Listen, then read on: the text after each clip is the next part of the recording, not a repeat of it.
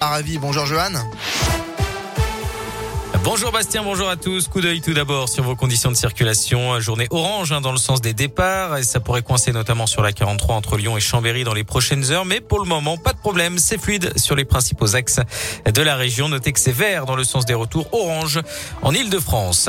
À la une de l'actualité, la barre des 100 000 cas de Covid en 24 heures franchie hier en France. Plus de 104 000 cas enregistrés, du jamais vu depuis le début de la pandémie.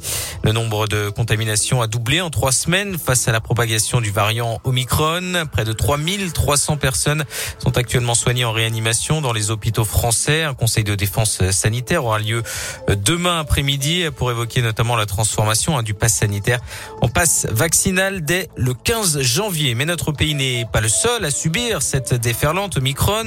Dans de nombreux pays, des restrictions sont d'ailleurs déjà en place. Ce matin, on traverse l'Atlantique sur Radioscope direction le Québec où les bars et les théâtres sont de nouveau fermés. Il y a des jauges dans les magasins. Le pass vaccinal est de plus en plus demandé pour les offres d'emploi. C'est là que vit depuis l'été dernier Aurélie, une jeune lyonnaise. Au cours des six mois écoulés, elle a pu mesurer la différence entre la France et son nouveau pays d'adoption face à l'épidémie. Et vu de là-bas, elle trouve que le climat est très anxiogène chez nous, alors que les Québécois vivent pourtant la même chose. On a des restrictions, hein. il y en a encore qui ont été annoncées hier. On a des obligations également, mais c'est vrai que les Québécois sont respectueux des règles et les voient plus comme euh, quelque chose pour avancer et pour s'en sortir que quelque chose pour se pénaliser. Donc elles sont mieux vécues. En France, effectivement, quand on regarde les informations, déjà j'ai l'impression que depuis six mois, ça tourne en rond, c'est un peu toujours les mêmes choses.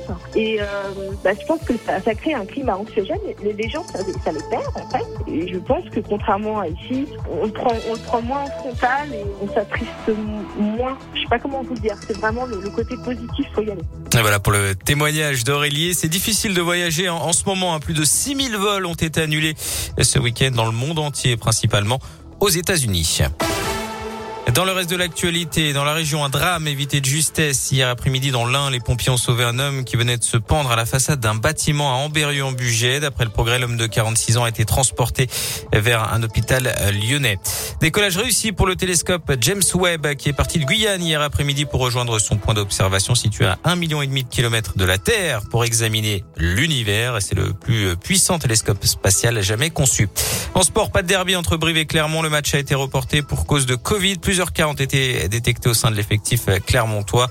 Pour Lyon, le rendez-vous, ce sera demain à 21h05 sur la pelouse de la Rochelle. Voilà pour l'actu de ce dimanche. On passe à la météo avec pas mal de grisailles aujourd'hui sur l'ensemble de la région. Et la pluie qui va faire progressivement son apparition. Comptez 7 degrés ce matin à Lyon, Clermont, Saint-Etienne et Bourg-en-Bresse.